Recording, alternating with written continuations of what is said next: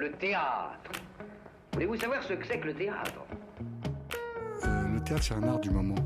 On est en rapport direct avec les spectateurs. Pièce détachée Il faut que le théâtre présente une autre forme, une autre manière de vivre. sur Radio Campus Paris. Le théâtre est pour tout le monde, pour vous comme pour les autres. Faut pas être exclusif. Bonsoir à toutes, bonsoir à tous et bienvenue dans Pièces détachées, l'émission consacrée aux arts vivants en Ile-de-France. Ce soir, la bande dessinée à l'honneur avec une émission consacrée au Pulp Festival à la ferme des Buissons. D'où Buisson. Nous avons la joie de recevoir Frankie Ballonnet, l'éditeur présentateur de La Boboula. Ouh et Lucas Ouro, commissaire de l'exposition Empreinte graphique. Allez, Ok. Vous pouvez la découvrir, vous pouvez écou- découvrir des expositions jusqu'au 28 avril dans le cadre de la sixième édition du Pulp Festival. En chronique, nous parlerons de Une histoire irlandaise de et avec Kelly Rivière au théâtre des Belleville, Zoberland, un texte d'Eric Hein et Martin Krimp, et une mise en scène de Cathy Michel au théâtre du Bouffe du Nord, et Aerowaves, une plateforme de promotion pour la jeune danse en Europe dans le cadre de la 20e biennale du Val-de-Marne du 5 au 7 avril. Pièce détachée, les arts vivants à la radio. Mais commençons par l'édito. Michel, c'est à toi. Bonsoir. Alors, c'est quand même un art étrange que la bande dessinée. Parce qu'il est sûrement plus que d'autres associé à l'enfance, tout en se prolongeant au-delà. Quelque part, la BD est ancrée dans cette relation. Quand il y a une expo de BD, vous savez que la question des enfants va se poser. Ils vont être tentés de venir s'ils en ont eu vent. Faudrait vraiment écrire Festival de BD pour adultes pour s'assurer de les éviter. Les autres arts comme la musique, la danse, la peinture, le théâtre, le cinéma peuvent à l'occasion s'adresser aux enfants, mais spontanément on les perçoit comme des adaptations au jeune public. La différence euh, tient peut-être à ce que historiquement la BD s'est d'abord massivement adressée aux enfants avant d'être captée, en partie seulement, de plus en plus sûrement par le monde adulte. On peut faire l'hypothèse que les premières générations d'adultes à se passionner pour la BD étaient d'anciens enfants. Ouais, ouais, je sais, c'est une hypothèse qui dérange, mais si on y pense attentivement, c'est pas faux. Étant donné l'infériorité notoire des enfants, la BD a longtemps souffert d'un certain discrédit. Je me souviens de la distinction que mes parents faisaient en termes de lecture. Il ne faut pas lire que des BD, mais aussi des vrais livres. Mais cette relation primordiale à l'enfance débouche aussi sur ce qui fait la particularité de la BD, son caractère iconoclaste, l'humour, la satire, l'ironie, qui sont les aimants permanents de cet univers. Mais ce serait réducteur de s'en tenir là. C'est un art à part entière, avec toute la puissance d'évocation et des révélations, émotionnelles. Tout le sérieux aussi que cette possibilité engendre. Revenons-en donc au Pulp Festival, qui a débuté ce vendredi euh, 5 avril. Les trois premiers jours d'ouverture ont été un temps fort pendant lequel il y avait moult spectacles, rencontres, projections, ateliers, et en plus donc les expos, comme tu l'as dit euh, Camilla, qui resteront accessibles jusqu'à la date de clôture le 28. Alors, niveau expo, pour les amateurs de BD, il y a deux autrices à l'honneur, Posy Simons et Catherine Meurice, ainsi que des auteurs comme Attack et Roberto Breccia. Euh, Excusez euh, du bon accent. Euh, enfin, il y a cette, euh, expo autour de dessinateurs de renom euh, qui se sont essayés aux techniques traditionnelles de l'estampe. Citons, euh, j'en oublie beaucoup, hein, mais Spiegelman, euh, David Bay, Blutch, euh, Winchus, euh, Baudouin. L'expo s'appelle Empreinte graphique et nous en recevons ce soir le commissaire Lucas Hero. Alors, euh, vous êtes d'ailleurs euh, notamment euh, directeur de Mail Publisher, qui est le label et qui est associé. Et euh, on ne le devine- devinerait pas, mais Mail signifie Michel-Édouard Leclerc. Voilà. Alors, niveau spectacle, il y en avait pas mal, environ euh, 6-7 par jour, j'ai dénombré. Et on n'a pas tout vu, loin s'en faut. Nous avons vu Les Astres d'Orient, une réalisation de Bachar Mar euh, Khalife, basée sur l'ouvrage Aux nuits aux mes yeux de Damien Zéadé, mêlant dessins et textes retraçant les vies hors normes de quatre chanteuses orientales, égyptiennes, libanaises. Mais, mais, mais, nous avons vu aussi La Bobula, un spectacle animé par Franck Ballonnier, ici présent, et deux dessinateurs changeant à chaque représentation. Il y a eu tour à tour euh, Erwan Terrier et Mathias Lehmann, puis Lisa Mandel et Chloé Wary. Alors ça, c'est ce qu'on a vu. Puis euh, Stéphane Trappier et Lolita Séchant. J'ai vu qu'il y avait un rapport avec Renaud. Euh, enfin, c'est la fille. Et euh, re Lisa Mandel et re Erwan Terrier, si je ne me trompe pas. Tout à fait. Voilà. Donc euh, nous recevons donc euh, Francky Ba- Ballonnet qui vient juste de répondre, qui euh, est, multicasquette, hein, acteur, scénariste, j'ai vu traducteur, traducteur de je ne sais quoi. Alors c'est plus adaptateur en fait, c'est-à-dire que des textes sont traduits par des gens qui sont, qui sont très littéraires, mais qui n'ont pas forcément un sens de l'humour très acéré. Et moi, j'adapte cette traduction en quelque chose de beaucoup plus commercial, de vendable en fait. Ah On d'accord. traduit aussi l'humour en français alors. Mais c'est-à-dire que vous allez avoir une BD rigolote euh, flamande. Une fois que ça va être traduit par quelqu'un qui juste traduit en flamand, il va pas peut-être toujours saisir le sens du gag ou essayer de l'appuyer ou essayer encore de le, de le sublimer. C'est ce que je fais. Ouais, parce que le flamand, il y a plein d'allitérations. Je, oui, c'est tout à fait ça. Bon, euh, bah, je vais vous poser cette première question. Vous avez donc euh, déjà participé au Pulp Festival les années précédentes, c'est bien ça? Oui, oui, oui. Ça fait quoi, trois ans vous ch- ch- pour Attendez, chacun vous vous adressez à quelqu'un en particulier Non, ou pour vous deux, pour vous deux. Ah oui, Oui, euh, moi oui. ça fait trois ans effectivement. On a fait il y a euh, la première année Nicolas de Crécy euh, et l'année dernière euh, Philippe Douriet avec une grande rétro- rétrospective de son œuvre. D'accord. Et donc cette année en prenne graphique. Oui. Et, euh, et Franck Francky, donc, Francky, euh, Francky, Non, il n'y a pas de souci. Hein, mais- On peut franciser mon nom, c'est pas très grave. France. Donc, euh, ben, moi, c'est sous l'impulsion de La Bobula. C'est une création du festival euh, Formula Bula Bula. à Paris. Quand on a vu que ça marchait, on a commencé un peu à en faire une, eh ben, une, sorte, une sorte de, de- de licence de. Comment ça s'appelle? McDonald's, c'est une franchise. Franchise. ouais. Voilà, on en a fait une franchise et puis voilà, maintenant c'est un peu mon, mon fonds de commerce. Et progressivement, les gens iront se nourrir à la bobule. Voilà, jusqu'à ben, jusqu'à qu'ils en soient écœurés. D'accord. Euh, et vous y êtes. euh, vous avez, euh, oui, j'ai une autre question en fait à propos de ce genre de festival. Moi, j'ai regardé un petit peu parce que je connaissais pas tant que ça. Pour moi, à la base, le- l'expo BD, j'y allais que des fois quand j'étais petit, hein, en tant qu'enfant. Et ben, il y avait voilà des expos avec des signatures d'artistes et puis c'était des stands. Et j'ai remarqué qu'il y avait quand même pas mal maintenant de de festivals de BD qui sont à l'interface. J'ai vu Lyon BD Festival, Festival BD du bassin d'Aurillac, à Tour de Bulle, vous connaissez c'est... Bah, dès qu'il y a bulle, je connais, ça c'est sûr. D'accord. Voilà, c'est un peu ce que ce qu'est TIFF au mot euh, dans les magasins de coiffure, enfin chez les coiffeurs. voilà, femme en bulle, euh, euh, Normandie bulle, Alors très, pro- et très proche en fait euh, du Pulp Festival, il y a aussi Aix-en-Provence qui fait un festival magnifique hein, avec Serge Darpex, Mm. qui est du, de la même qualité, du même niveau que le Pulp Festival, Ouais. au Et même- vous y allez à la même date d'ailleurs. Il y a toujours un, mél- un mélange entre théâtre et bande dessinée. Alors, il n'y a pas ce mélange euh, théâtre-bande dessinée, mais c'est vraiment les mêmes artistes. Et à Aix, c'est vraiment bande dessinée et arts associés avec l'art contemporain qui est toujours mélangé à la bande dessinée. Et donc, c'est une euh, sélection très, très exigeante, en fait, très pointue de la bande dessinée. C'est pas du tout les artistes euh, commerciaux euh, qu'on a l'habitude de voir dans d'autres festivals. euh, comme euh, ceux, ceux qu'utilisent les noms de bulles, justement, euh, en général, que ce soit à Saint-Malo, que ce soit.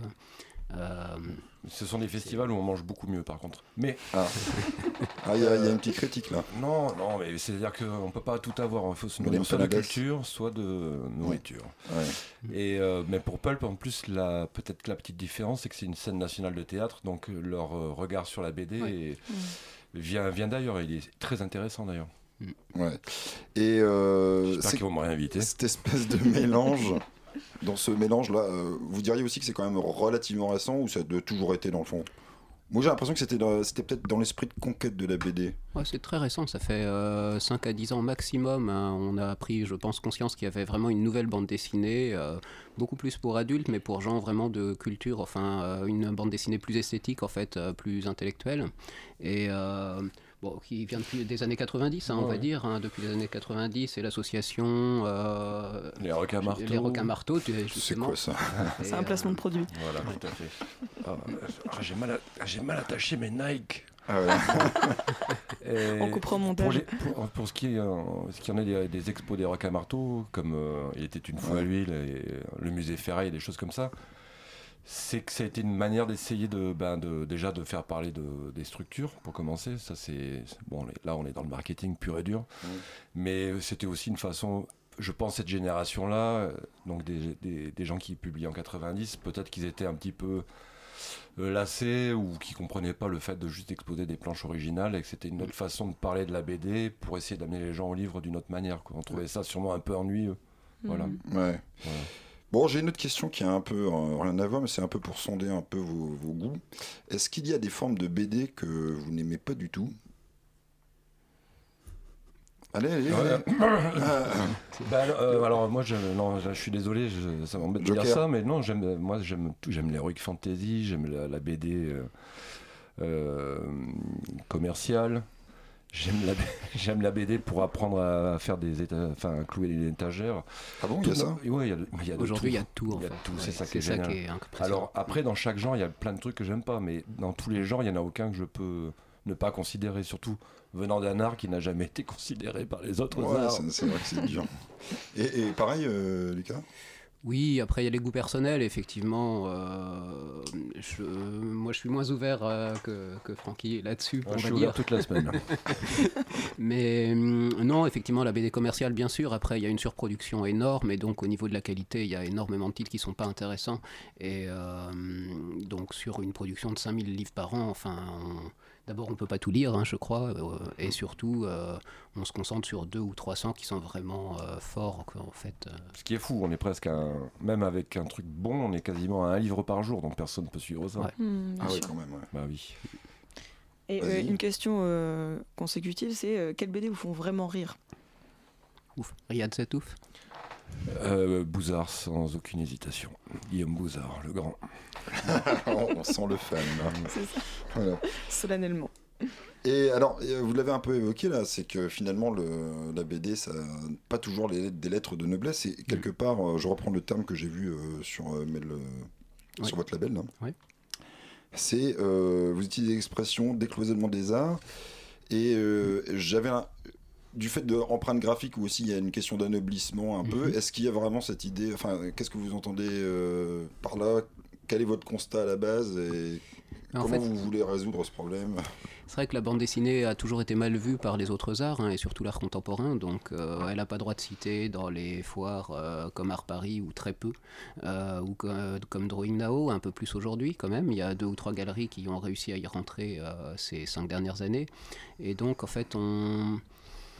On a voulu en fait euh, mélanger des artistes contemporains et de bande dessinée sous le label Mel Publisher et effectivement travailler par l'estampe qui est vraiment un art noble qu'utilisent les artistes contemporains depuis euh, presque un siècle mais surtout depuis les années 40-50 on va dire.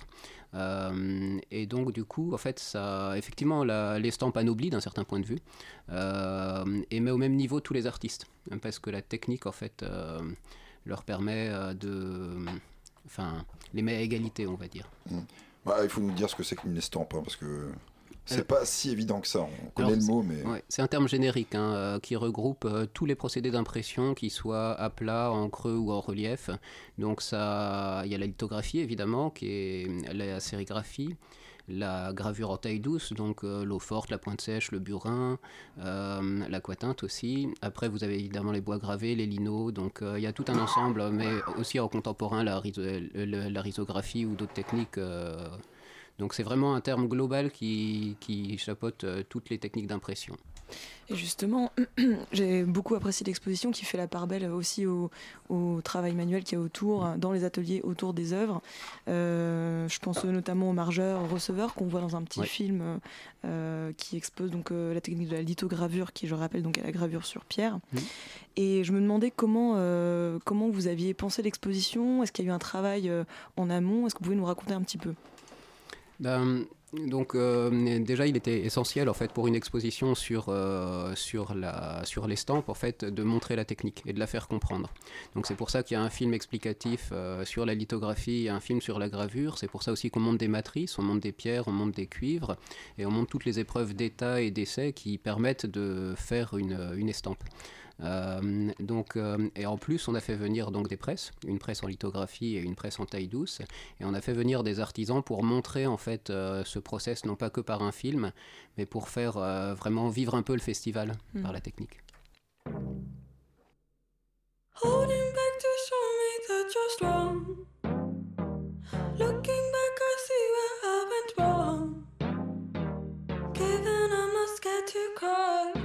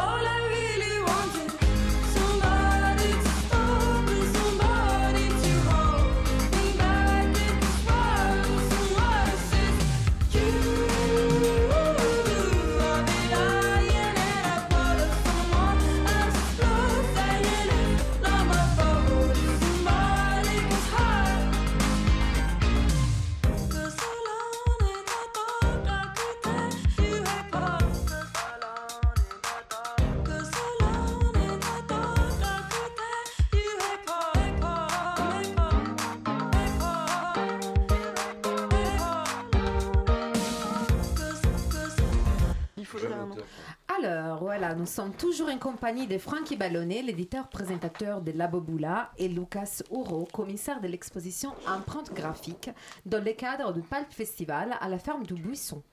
Alors, notre premier morceau de la soirée de l'artiste Niloufer Yania, l'album Miss Univers et les morceaux Tears. Donc, on est toujours avec vous?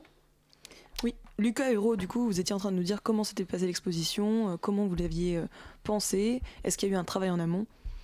Oui, il y a eu un long travail euh, déjà de réflexion avec euh, Vincent Hesch, qui est le directeur de la ferme du Buisson et qui est vraiment euh, l'âme du festival, on va dire. Déjà pour, pour avoir une idée de projet à la base. hein. Euh, c'est, on a eu une réunion comme ça et à la fin de la réunion, on a parlé estampes et là est venu le projet de faire une exposition.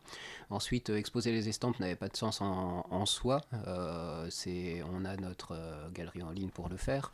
Mais donc, on a réfléchi à tout un ensemble de clés d'entrée de thématiques. Donc, déjà, c'était autour d'une génération d'artistes, hein, qui est celle qu'on a appelée la nouvelle bande dessinée à tort, autour de l'atelier des Vosges. Notamment avec euh, à l'ép- à l'époque euh, Riyad Satouf, euh, Christophe Blin, Johan Sfar, Emmanuel Guibert, Lewis Trondheim. Donc c'était vraiment toute une génération et on a brodé autour. Donc on a trouvé des thématiques qui rejoignaient tous les artistes au, au sein de toutes les estampes qu'on avait produites. Et puis après on a voulu parler des thématiques de l'estampe évidemment et de la et comment dire de la technique en fait de, de cet art, de cet artisanat. D'accord, merci. Et alors moi j'ai une, j'ai une autre question sur, euh, sur justement la mise en estampe de, des, des différents artistes. Mm. C'est qu'ils ont des techniques un peu différentes. On- On a vu dans la, dans la vidéo qu'effectivement ils arrivent avec leur technique. Il faut surtout qu'ils aient un corps gras à utiliser, si j'ai bien compris. Pour la lithographie. Pour la lithographie. Uniquement, ouais. Et donc ils se sont, ils sont, ils ont pas pu tous s'adonner à la lithographie par exemple Non, en fait, il y a des affinités. hein. Donc, euh, David Prudhomme, par exemple, lui ne souhaitait pas trop faire de lithographie, il a fait que de la gravure. Euh, et Nicolas de Crécy, par exemple, a commencé par la lithographie, mais il n'a pas trouvé un réel plaisir, et ensuite est rentré dans la gravure et veut continuer. euh, là, en ce moment. Il s'arrête plus. Non, il adore. C'est vraiment Ah ouais. une technique qui lui, qui lui Grave. ressemble, en fait. Ouais. Et donc vous n'avez pas rencontré de difficultés à, à cause de ça? C'est-à-dire le fait qu'au bout d'un moment, c'est difficile, ça serait difficile de mettre euh, sur. euh, à inciser, à graver quelque chose qui est produit euh, d'habitude sur du papier. ça, tous, ont été, ont trouvé leur support en gros. Ils n'ont pas Oui, oui, de oui, oui. difficultés, On euh, a réfléchi avec chacun en amont à ce qu'il souhaitait faire Ouais. et euh, à quelle technique était la plus adaptée pour son travail. Après, aucun des artistes de bande dessinée n'a osé utiliser le bois et le lino, par exemple. C'est Ouais, euh, un peu de courage. hein. non, c'est non, non, c'est c'est des techniques qui leur correspondent pas du tout en fait. Euh, ouais. Et Pourtant, des- pourquoi pas le lino? Est-ce que c'est un peu aristocratique de pas vouloir utiliser du lino Non, parce que c'est la gouge. en fait, euh, le travail, à la- ils sont vraiment habitués au crayon et, euh, et à la plume, donc euh, et alors que là, c'est pas du tout la même gestuelle avec une gouge euh, sur du sur du sur du lino en fait. Ouais, C'est très dangereux hein, pour les doigts. Ouais, vrai. faut faire dans le bon sens. Ouais. bon, euh, Julien, tu veux, tu veux continuer ou tu, je prends ou je m'occupe Bah, moi, j'aimerais bien savoir jusqu'à quand on peut voir euh, et revoir ces, Ah. ces gravures euh, splendides. Alors jusqu'au 28 avril en fait, hein, le festival est ouvert jusqu'à cette date. D'accord, merci. Bon, Monsieur Ballonnet. Bonsoir. Bonsoir. Ouais, j'essaie de. On, va pas la jouer sur la voix grave parce que j'ai j'ai des chances de gagner. Ah, on- Voyons ça. Ah bah, c'est parti. Vous ne m'étoufferez pas, j'arriverai à parler. Alors donc, euh, bon, on vous a déjà présenté un peu. J'ai une question en fait euh, directe. Allons-y. Est-ce que vous, vous dessinez? Alors effectivement, euh, je dessine, hein, c'est plutôt un hobby. Je travaille pour Picsou Magazine. De, ça va faire 16 ans ou 18 ans. J'ai récupéré la place de Vinchus une fois qu'il a été happé par le monde magique du cinéma. Et j'ai repris la place qu'il avait. il travaillait avec Ciseaux à l'époque. Et puis voilà, je travaille avec Ciseaux dans Picsou. Donc vous dessinez dans Picsou? Je dessine dans Picsou. Je dessine pas des canards. Moi, je suis, je, je m'occupe de d'illustrer certains gags et des choses comme ça, quoi. Et vous Voilà. étiez rentré dans le monde de la BD directement par le dessin ou euh, parce qu'on a Par on- le dessin, oui, c'est, je pensais, euh, comme vous, que j'allais faire Ah oui, carrière comme dessinateur. Et puis quand j'ai vu le travail qu'il fallait faire euh, Ah ouais, et qu'il fallait tout le temps rester enfermé chez soi, et que je me suis dit non, je vais plutôt faire autre chose. Et je me suis lancé dans la vente de meubles par correspondance. et du coup, j'écris des scénarios maintenant, c'est beaucoup plus simple. euh, Et puis voilà. Avec, euh, c'est à double tranchant. Les scénaristes sont pas invités dans les festivals de bande dessinée. C'est une honte. Ouais, puis ils peuvent pas dédicacer. Ben si, on peut trouver, on pourrait par exemple penser que le dessinateur fait le dessin et puis on peut remplir ce qu'il y a dans la bulle, par exemple. Vous voyez S'il y a des directeurs de festivals qui écoutent. C'est un appel. Le message est passé, je pense. Donc vous êtes un peu un homme de l'ombre. Pas voilà, je fais beaucoup d'ombre, ça c'est c'est sûr. Bon, euh, Julien. Alors nous, on a vu le Labobula du samedi avec Lisa Mandel et Chloé Vary. Et on a vraiment, euh, ben, on a bien rigolé, je pense. Euh, donc le concept, c'est un spectacle qui est créé à partir des vies euh, des personnes du public. Est-ce que j'ai, est-ce que j'ai autorisation euh, formelle de donner les titres d'albums qui ont été euh, créés pendant qu'on était là? Avec plaisir. Parce que je sais que vos avocats sont un petit peu. euh, Ouais. On a un service contentieux de fou furieux.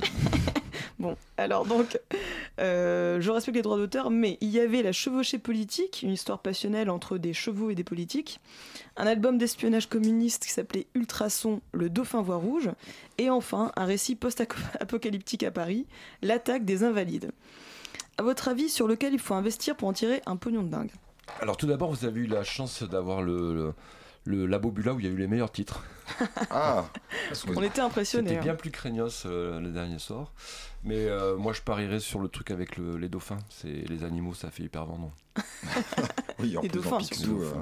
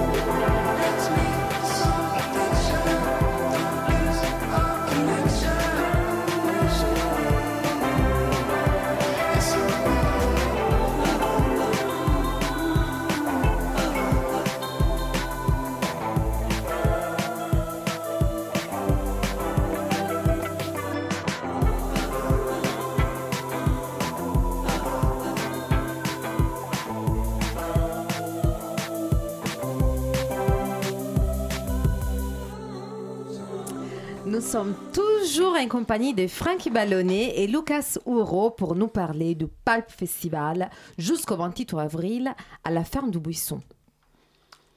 Alors, notre deuxième morceau de la soirée de l'artiste Niloufer Yania, l'album Miss Univers et le morceau It Rise. Ah, oui, je vous laisse la parole. Ouais, c'est bon. Euh, Vas-y, Julia. Oui, donc euh, je m'éloigne un peu du spectacle vivant, mais puisque vous êtes là, Francky Ballonnet, j'en profite pour vous demander où en est votre carrière politique. Ah, écoutez, c'est marrant que vous me demandiez ça parce que vous savez que j'habite en Charente maintenant. J'ai déjà récupéré le comité des fêtes. Et bon, ben voilà, maintenant, je pensais un peu briguer la mairie, mais je pense que c'est trop de responsabilités. Je vais plutôt me diriger vers un poste de député. Ah oui, bah. Voilà, plus simple. C'est plus modeste. en plus, en ce moment, ça marche bien. Ah ouais, été une fois à la cantine de l'Assemblée, et franchement, j'ai été vraiment séduit. Oui, c'est mieux qu'Opel Festival, en gros. Je sais pas, j'ai pas mangé avec le public. D'accord. oui, parce qu'il faut rappeler quand même que vous étiez présenté à la mairie de Bordeaux. En 2014. Voilà, et ben écoutez, euh, oui, on avait quelques propositions un petit peu euh, faux folles, comme un, un troisième robi- un troisième ro- robinet pour le vin rouge, pour que tout le monde puisse en boire directement à la maison. Un pont entre les ponts, c'est-à-dire des ponts en- pas qui traversent la rivière, mais qui relient les ponts entre, Entre eux, eux. sur le long de Ce qui permet de la gagner du temps. Garonne. Voilà, Ouais. Ouais, voilà, pour un peu eh ben, alléger un peu la, la circulation, quoi, finalement. Ah, c'était des- vraiment des bonnes idées. Voilà. Débouchonner Bordeaux, c'est bien ça. Et euh, donc si, euh, si vous devenez député, peut-être on pourrait envisager euh, donc la création d'un parti. chez Parti. BD, ouais. Oh, mais moi, le parti en place me va très bien, vous savez. Le parti en place. En marche, pardon. Ah oui, d'accord. Parce que sinon, vous pourriez faire une sorte de parti pirate, là, une sorte de parti BD. Non, parce que si vraiment vous, euh, vous regardez un petit peu mon, mon parcours de jeunesse de- dans les syndicats, etc., vous saurez que je suis centre droit depuis toujours. Ah d'accord, Et donc voilà. il, il a tout Ah, je me plombé. disais que ses yeux clairs euh, cachaient quelque chose. Ah oui, ça a été un grand débat sur la, Voilà. couleur des yeux. Et, euh, et donc, euh, là, dans la suite des événements, qu'est-ce que vous allez bientôt euh, faire? Alors écoutez, c'est peut-être un petit peu, ça va, ça va peut-être très vite parce qu'avec Lisa Mandel, et on avait déjà réfléchi à écrire un spectacle de stand-up sur la bande dessinée qui concernerait que les gens du, du milieu, qu'on jouerait uniquement dans les festivals le soir. Et puis bon an mal an, ça a évolué vers euh, autre chose, qui serait une pièce de théâtre sur la vie, une journée ou une semaine ou une année d'un dessinateur dans son atelier où on voit ce qu'il fait, etc. Je peux pas trop en dire plus sur le, sur le process encore, mais. Et puis on discutait de ça, et puis euh, un directeur de festival était juste là à côté, et il a dit ouais ça ça pourrait être pas mal, et puis c'est parti, puis maintenant c'est trop tard, il va falloir qu'on le fasse. Ah oui, c'est voilà. l'obligation. euh, Voilà, là on, est encore en train d'hésiter si on met le mot bulle dans le titre. Voilà. Ça a l'air de marcher, si j'ai bien compris. ouais. Mais euh, et parce que le, le dessinateur de BD, c'est quand même un animal particulier, quand même. On est d'accord ou pas? Oui, petit animal craintif qui voit pas souvent la lumière du jour. Donc ce serait un one-man show, one-woman show, j'imagine? Euh, oui, alors euh, effectivement, on a pensé à ça dans le sens où déjà euh, on est suffisamment cabotins tous les deux pour pas pouvoir partager la scène. Donc il y a une version femme et une version homme et c'est joué deux fois par jour. Ah oui, où, on joue tour à tour le rôle de l'éditeur et le rôle de l'artiste. Voilà. Ah donc un- ça ressemble un petit peu à ce qu'on a vu. Enfin, ça ressemble. C'est il y en a pas un qui dessine pendant que l'autre Non, mais par contre, vous aurez le. Donc, ça, le rideau s'ouvre. Mhm. Et il y a la, on est dans l'atelier. et puis le gars ou la nana dessine. Et on voit ce qu'ils ce qu'ils font quand même. On voit ce qu'ils font à l'ordinateur, on voit ce qu'ils dessinent. Ah, donc là, vous allez dessiner. Euh, oui, alors je peux pas vous en dire trop sur les contraintes techniques, mais Ouais. je vais trouver une feinte, ouais. Ouais. Une fausse main qui sera filmée, d'accord. ouais. Ouais, c'est pas mal, merci. et, euh, et, et vous, les, les rapports avec les artistes, là, vous les, vous les côtoyez aussi euh, même, Alors, c'est surtout des artistes de renom, euh, de Lucas Huro, ou Ouais, bien. euh, et de quel, euh, comment vous les percevez comme des gens qui sont effectivement euh, un peu renfermés, ou bien vous trouvez euh, quand même un peu de tout? Non, ils sont pas renfermés. hein, Ils sont. Après, c'est vrai que c'est une pratique solitaire le dessin, donc euh, c'est des gens qui, qui pensent et qui réfléchissent à, leur table à dessin. Après, ils sont en connexion permanente et complète avec le monde, puisque c'est ça qui les pousse à, enfin qui leur qui leur permet de trouver des idées hein, aussi euh, dans leur récit. hein. donc euh, c'est dans les ateliers en fait, ils sont vraiment, ils, sont en bonne synergie avec l'imprimeur. Il y a vraiment un- une, euh, une réflexion commune entre imprimeur et éditeur. Donc euh, non, non, il n'y a pas de, c'est pas plus craintif que, que ça, loin de là. Il y a un parallèle à faire avec la, la poule en cage et la poule élevée en plein air, quoi. Au niveau de la, la production, ben voilà, c'est meilleur. euh, C'est Oui, ça sent, ça sent le, Qualité. le- oui. Il n'y a pas à dire. Ils sont très heureux bah, de travailler euh, en équipe en fait. Euh, Quand on leur redonne l'opportunité, comme en atelier, euh, travailler avec les imprimeurs a été vraiment un vrai plaisir pour eux et ça les pousse à aller au-delà de ce qu'ils ont l'habitude de faire chez eux. Ouais. Mm. Alors j'imagine que en fait finalement dans un parcours de dessinateur de BD ça doit pas être évident parce que si au, dé- au départ il est isolé chez lui à faire ses petits croquis etc il faut qu'au bout d'un moment il s'ouvre un peu il, il, il s'ouvre hein, bien sûr c'est pas non plus une Mm. mais euh, c'est vrai que pour mon expérience ratée aussi de, de BD moi je me rendais bien compte qu'il y avait un problème de bulle blanche et puis euh, il y a un problème de ne pas avoir vu assez de monde et enfin le monde en Mm. général et donc euh, ça ça aide une fois finalement qu'ils sont lancés ça a tendance aussi à, à créer beaucoup de liens beaucoup de Ouais. d'ouverture c'est ça un peu Ouais, alors il y a un truc fabuleux en atelier aussi, c'est qu'il y a toujours plein d'artistes. Donc c'est vraiment, ils sont à côté d'eux. Pendant que Nicolas de Crécy travaillait, par exemple, euh, il pouvait y avoir euh, Izumi Kato euh, à l'atelier Idem qui était là, donc un des plus grands artistes japonais, ou David Lynch qui était en arrière-boutique en train de dessiner dans son coin. Donc c'est vraiment... euh, Non, non, mais c'est assez impressionnant en fait. Donc ça, ça permet de voir les autres, de se confronter, de- d'échanger tous ensemble. Donc ça crée une vraie communauté. C'est aussi pour ça qu'on parle de décloisonnement en fait chez Mel Publisher. C'est que l'atelier permet de voir tous ces artistes et de les, de les faire se confronter les uns aux autres.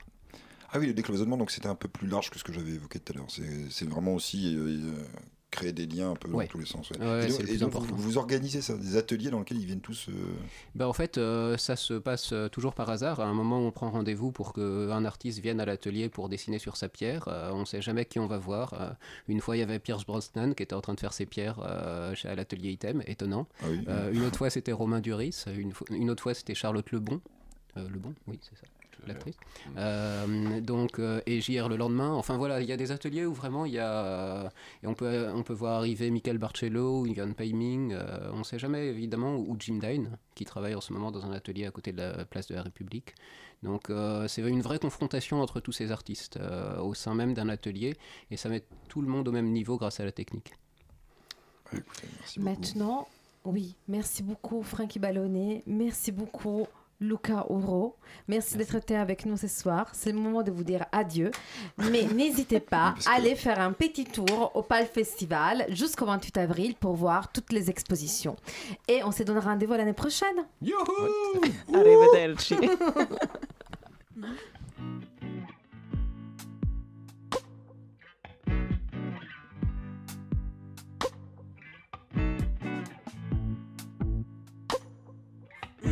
paradise.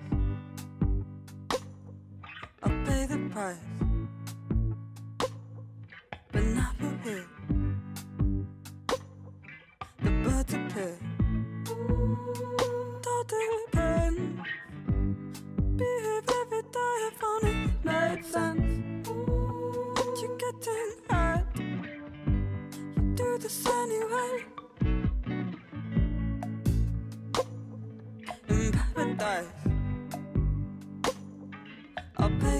Yeah.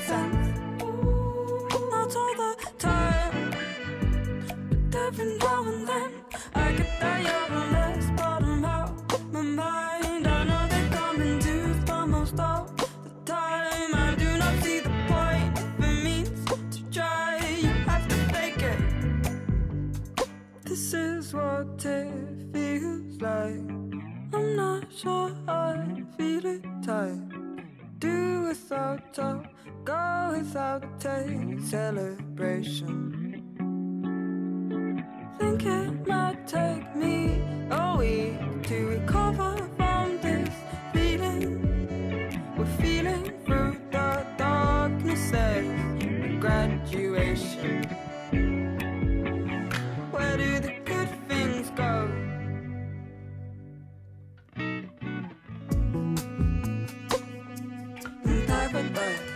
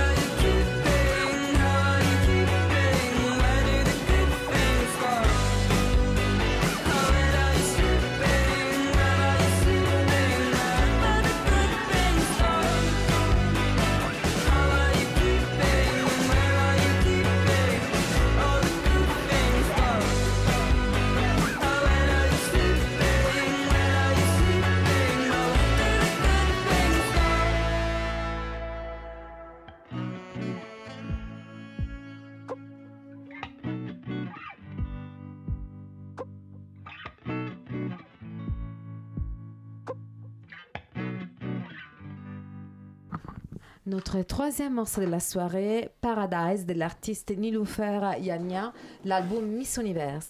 Maintenant, c'est le moment des chroniques. Il s'agit d'une, il s'agit d'une, d'une, d'une histoire, euh, c'est- c'est-à-dire qu'en fait, il s'agit plus d'un, d'un concept d'histoire.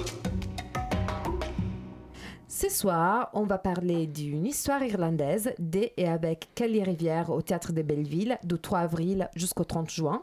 Zoberland, un test de Harry Kine et Martin Krimp une mise en scène de Cathy Michel au Théâtre des Bouffes du Nord du 5 au 14 avril. Et Airwaves, une plateforme de promotion pour la jeune danse en Europe dans le cadre de la 20e Biennale du Val-de-Marne du 5 au 7 avril. On commence avec une histoire irlandaise. Donc, euh, euh, Oui. la chronique, c'est Eri. C'est Eri. moi. Alors, une histoire irlandaise, c'est l'histoire d'un ancêtre disparu, d'un grand-père disparu, Peter O'Farrell, né en Irlande, disparaît à Londres dans les années 70. Qu'est-il devenu? Kelly Ruisseau part à sa recherche. En cherchant avec obstination cet éternel absent, Kelly fait revivre avec humour et émotion toute une famille marquée par l'exil et la disparition. Voilà pour le synopsis de, de- de cette pièce. Cette pièce qui est, euh, qui, est inspirée d'une histoire euh, vraie, qui est d'ailleurs l'histoire de, Kelly Rivière, puisque Kelly Rivière, Kelly Ruisseau, on, entend euh, la, voilà, on, voit très bien ce qu'il peut y avoir comme Gainsbourg et Gainsbard de proche, ce qu'elle dit elle-même dans sa note d'intention. Donc dans son spectacle, qui est un one-woman show, puisqu'elle elle tient euh, elle tient la distance et elle joue tous les personnages, elle interprète tous les accents et c'est ça qui est assez impressionnant. Euh, elle a, c'est une très bonne actrice qui a une remarquable énergie, très communicative, qui arrive à faire un spectacle drôle sur des choses qui ne le sont pas. Elle, évoque par exemple les, années Thatcher en, Grande-Bretagne et, le conflit euh, entre l'Irlande du Nord et, et l'Irlande de voilà et puis le, conflit britannique. Donc ça elle, arrive à très bien euh, rendre cette, euh, cette histoire à mettre cet arrière-plan aussi cette question euh, voilà des, vagues d'immigration successives de la façon dont euh, les Irlandais euh, ont été euh, mis, à, mis à profit euh, de la reconstruction de Londres après la Seconde Guerre mondiale et la façon aussi dont l'Église catholique pesait sur la vie euh, et la société en Irlande. Donc il y a ce contexte historique qui est assez intéressant, euh, cette, euh, voilà, cette histoire qui est plutôt bien menée, ces accents également qui sont très bien faits, très belle interprétation. Après, j'ai quelques doutes sur la, question de la, scénographie euh, qui reprend avec des, des fils à linge l'idée de l'enquête, qui essaie de nous montrer des images mais sans vraiment en tirer parti. Ça fait plutôt un décor, un arrière-plan qui n'est pas très utilisé ou utilisé de façon un peu accessoire. Donc moi je, je pense qu'on aurait pu aller plus... Voilà, on aurait pu creuser encore, aller chercher de l'épaisseur dans, dans, le, dans ce décor. Mais euh, bon, pour moi ça reste un bon, un bon spectacle. Ouais. Ah, moi aussi, je l'ai vu. Et, Vas-y, euh, raconte-nous, Michel. Donc, ouais, euh, je, vais, je, vais, je vais y venir. hein. Et euh, donc, euh, bon, moi je l'ai vu, j'étais. euh, J'aurais à peu près les mêmes euh, remarques à faire sur l'ensemble, c'est-à-dire que c'est. C'est bien mené, c'est une bonne actrice. hein, faut, donc c'est, euh, comme tu l'as dit, un, spectacle de femme unique. Et donc, résultat, il y a quand même pas mal de. Il y a quand même des difficultés. Enfin, il faut pouvoir gérer les- tous les personnages en même temps. Et ça, ça, elle le fait très bien. Ah, ça oui, le- passer d'un accent irlandais à un accent du sud, enfin Ouais. du midi, euh, Ouais. excellent. Quoi. Voilà. Je suis incapable. Je- Well indeed, hein, au mieux. et, euh, et donc en gros, euh, bon, ceci dit, même si c'était quand même bien mené, etc., moi j'avoue que l'humour, bon, il y en avait un peu, etc., mais je, bon, je pense qu'effectivement c'est une histoire, euh, c'est une histoire personnelle. Bon, ça c'est à peu près évident, enfin c'est même sûr. Et, et donc en fait, il faut quand même aimer un peu les histoires des, des gens. Euh, qui sont pas les siennes. Alors il faut qu'il y ait un moment où ça, ça arrive, on arrive à, à s'identifier en fait. Mm. Pour ma part, c'était un peu difficile parce que bon, j'ai bien essayé de penser à ma, ma grand-mère euh, belge qui a fait l'exode euh, à l'accent belge de Liège, des trucs comme ça. Mais bon, ceci dit, j'arrivais pas trop vraiment à, à rentrer dans ce truc-là. Résultat, on sentait qu'il y avait une, il y avait une tentative de, de, de mettre de l'émotion là-dessus. Moi, j'ai accédé pas, donc euh, je pourrais, je, je pense c'est un bon spectacle aussi. Mm. Mais de là à dire que j'ai adoré, non, je peux pas dire ça parce que mais ça c'est vraiment une question de goût, quoi. Je dirais. Je suis d'accord avec toi. Effectivement, l'émotion avait aussi du mal à passer pour moi. Moi, je- tu vois, j'ai davantage parlé de, de cet aspect comique et de la performance de l'actrice, mais j'ai été moins euh, touché par cette histoire que, ce- que ce qu'elle avait comme potentiel euh, sur le papier. Et pourtant, toi, t'es quand même ch'ti à la base. Oui, euh, bien sûr, il y a Ça beaucoup de liens entre le ch'ti et l'Irlande du Nord. Ouais, voilà. Allez donc euh, voir une histoire d'Irlandaise dès et avec Kelly Rivière au Théâtre de Belleville du 3 avril au 30 juin. Vous avez du temps, mais peut-être allez-y, allez euh, vous faire votre avis.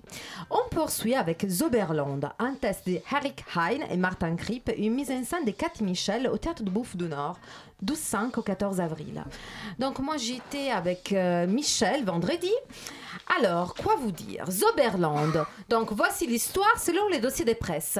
Une jeune femme attend à la frontière européenne avec l'espoir d'entrer dans le Zoberland, un monde magique de sécurité et de paix. Mais quand elle s'endort, ses rêves sont hantés d'images étranges d'une ville bombardée qu'elle a été forcée de quitter. Sans jamais perdre de vue la beauté pure des paroles, elle ouvre un nouveau dialogue dramatique entre les passés et les présents, entre l'Europe forteresse et ses origines méditerranéennes orientales. Et maintenant, voici l'histoire selon moi. Une soprano sur scène en train de chanter 16 compositions à partir de l'éditeur libre de Schumann, 16 leaders sur des poèmes d'Eric Hein qui ont été retravaillés par les compositeurs Bernard Froukroul et l'écrivain Martin Kripp pour, Krimp pour créer 16 nouvelles compositions. Donc, pour revenir à l'histoire, la soprano chante pendant une heure et demie, pendant que des hommes l'habillent, la déshabillent en rouge et noir, il lui file de rosignoles, il la pose comme un objet dans une situation, après dans une autre situation, après il jette de la poussière, un peu vite, un peu lentement, ça dépend, il bouge des fois, ça change pas beaucoup, tout reste hyper calme, Bon, donc sans rien élever à Eric Hein, que j'aime beaucoup, l'œuvre à laquelle j'assistais est déprimante. Techniquement, tout est parfait, hyper soigné, shadé, beau. La musique, les chants, tout. Par contre, on perd, je pense, deux ou trois années de vie. Les textes est par moments sublimes, mais tout sonne faux. Sans urgence, on part surtout des fleurs pendant donc presque deux heures. On est complètement immergé dans l'esprit romantique et là on commence à parler d'un portable, d'une tablette. Voilà, aucun sens. J'ai trouvé ça sans intérêt. Tout est très lisse, extrêmement ennuyeux et répétitif, très prétentieux. J'ai ressenti aucun lien sincère avec les drames de la migration, l'horreur vécue par les migrants. Et regardant cette pièce, je me suis rappelé des camps dans, la même, dans le même théâtre, les Bouffes du Nord, un groupe de migrants désespérés à la rue, expulsés de la maison des réfugiés, les lycées Jean Carré, après un tentative d'occupation duré trois minutes avait été viré avec des matraques et des lacrymos par les forces de l'ordre le 24 octobre 2015. Donc euh, voilà, je vous rappelle qu'il faut bien protéger nos théâtres. Ne l'oubliez pas, il y a encore des migrants à la rue. Et je te laisse la parole à Hans. Peut-être que tu veux ajouter, tu étais avec moi, donc euh, on t'écoute. Oui.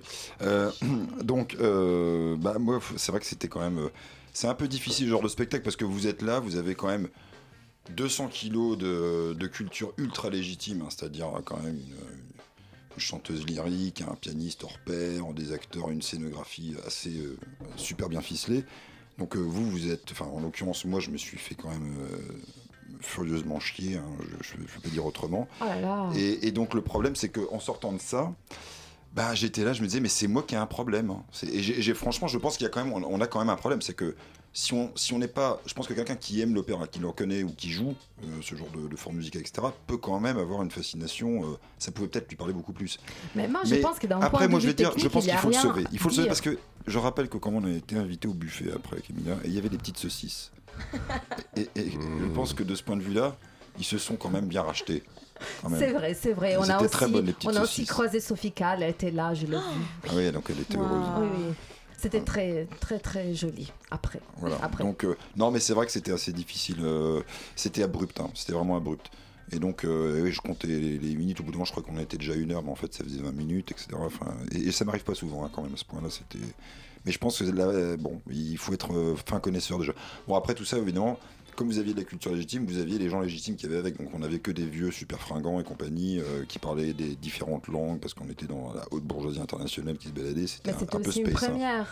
Je pense pas que c'était seulement ça. Je pense que c'était vraiment quelque- un, un bout de, de truc super, euh, super légitime. Donc c'est une forme artistique euh, dans laquelle il faut être initié sérieusement. Je pense que ça, ça a joué vachement. Et peut-être qu'on l'était pas assez. Peut-être.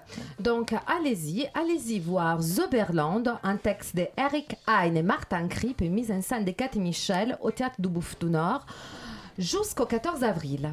Donc, maintenant, on termine ce soir avec Airwaves, une plateforme de promotion pour la jeune danse en Europe qui a été donc euh, qui a vu les jours cette année dans le cadre de la 20e biennale du Val-de-Marne du 5 au 7 avril.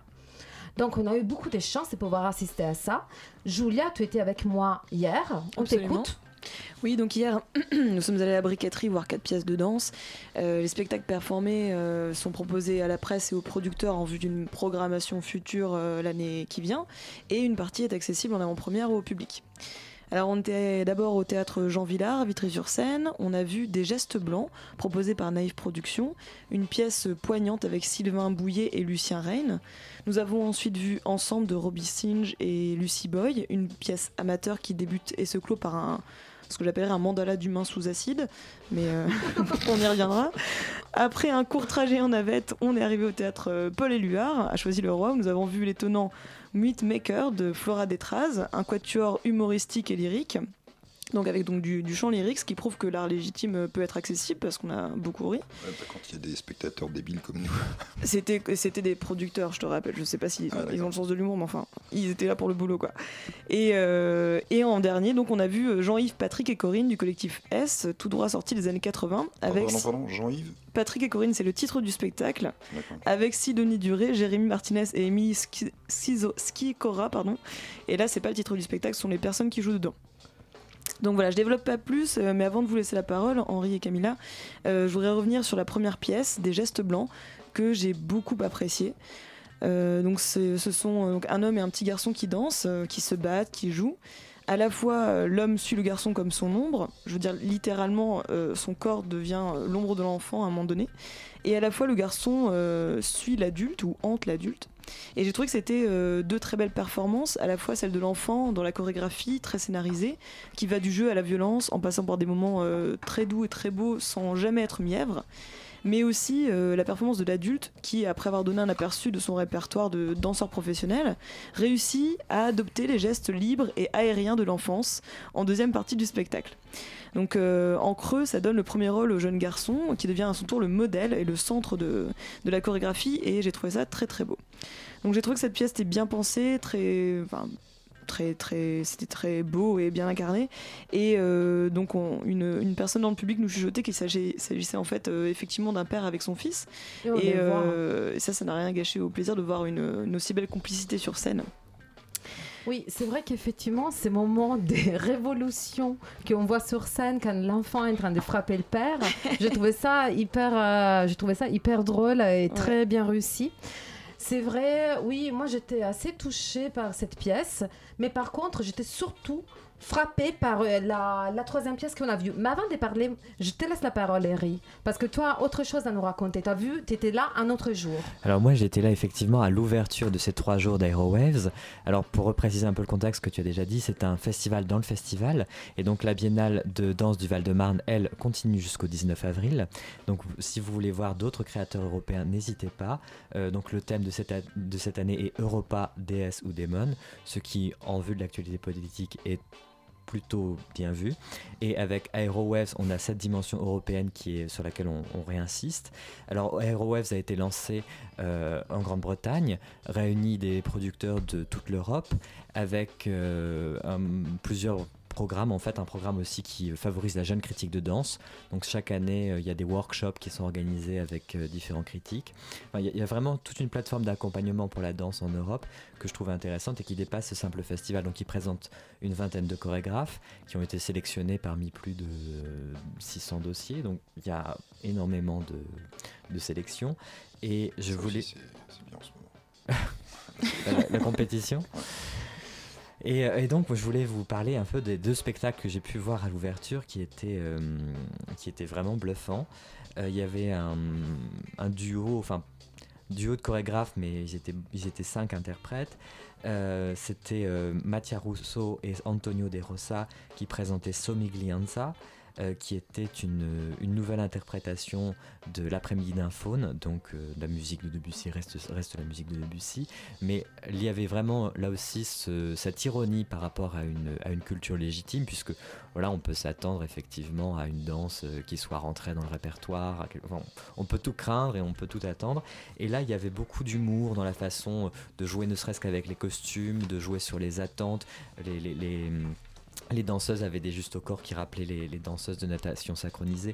Donc il y avait, euh, ce plaisir aussi euh, de détourner les codes et il y avait euh, voilà, une belle manière d'introduire euh, ça, la danse entre, entre la modernité, le contemporain et la façon dont on peut dépoussiérer un répertoire et aussi produire du sens. Parce que euh, donc la pièce avait fait scandale à l'époque euh, avec la, démarche très sensuelle et très sexuelle de, de Nijinsky.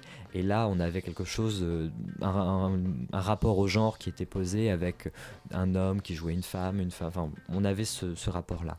Ensuite, le deuxième spectacle qui a vraiment été euh, une claque pour moi, c'était celui de Rianto, qui est un danseur euh, indonésien qui fait d'ailleurs partie de la compagnie Akram Khan et qui, euh, est chorégraphe également et qui présentait donc ce spectacle où il était seul danseur, où il, se réappropriait des danses javanaises, donc des, des- voilà, des danses traditionnelles qui sont en train de disparaître. Donc il y avait aussi cette idée de- d'alerter sur un patrimoine euh, voilà, qui, qui a tendance à, disparaître, mais comme dans beaucoup d'autres d'autres pays. hein, euh, c'est un, un- spectacle qui a été euh, financé et qui a été aidé par, euh, par Taïwan, qui a aussi cette problématique-là avec les danses euh, rituelles.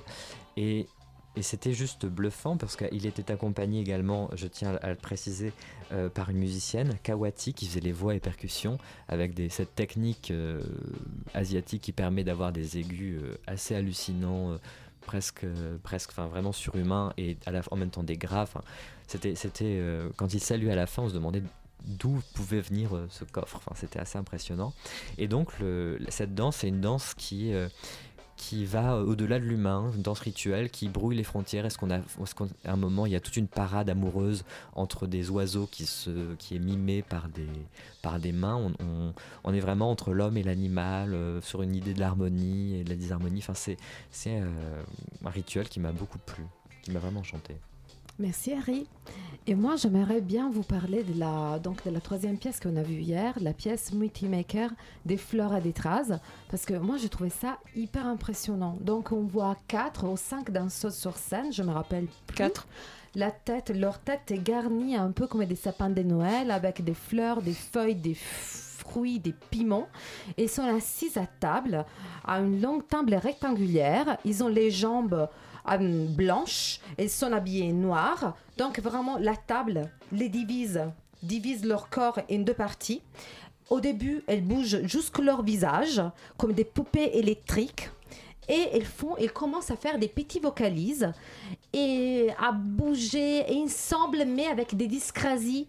Une, euh, une commence à bouger et l'autre répondra après.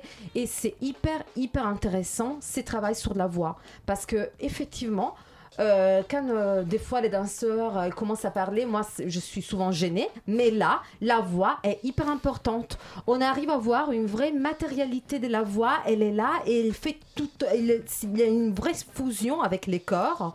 Et c'est un truc, moi j'ai l'impression d'avoir assisté à une sorte de rite initiatique où on se retrouve face à ces hum, quatre filles, quatre danseuses, on dirait des sorcières à un moment, des handicapés à un autre. Pardon, voilà, pardon, voilà, des gens avec des, bon, des soucis à un autre moment, euh, des. Voilà, mais c'est des poupées, mais c'est un truc incroyable. Donc, merci beaucoup Airwaves de m'avoir permis de, de voir ça, de découvrir Flora Détraz et son travail.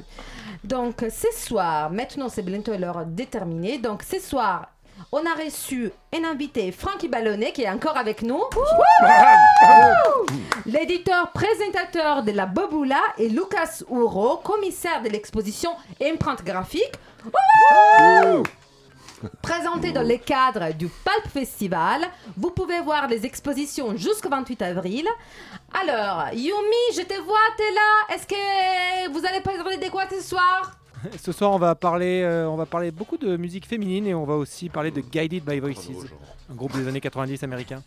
D'accord, très bien. J'espère que vous n'allez pas oublier Dalida et musique, euh, musique féminine. Hein. Dalida, vous n'allez pas. Dalida, pas non, oublier pas ce soir, mais une prochaine. Ah, purée. Coup sûr. bon. On va tout faire en une seule émission. Bon, on, ah, t'as raison, il faudrait faire une série. Bon, donc nous, on vous donne rendez-vous au 22 avril à 20h. Cette transmission a été préparée par Michel Carton et présentée par Camilla Pizzichillo avec la complicité d'Eriguette et Julia Legrand et réalisée par Julia Cominassi. À lundi 22 avril à 20h sur Radio Campus Paris. Bonsoir à tous, bisous. 21h.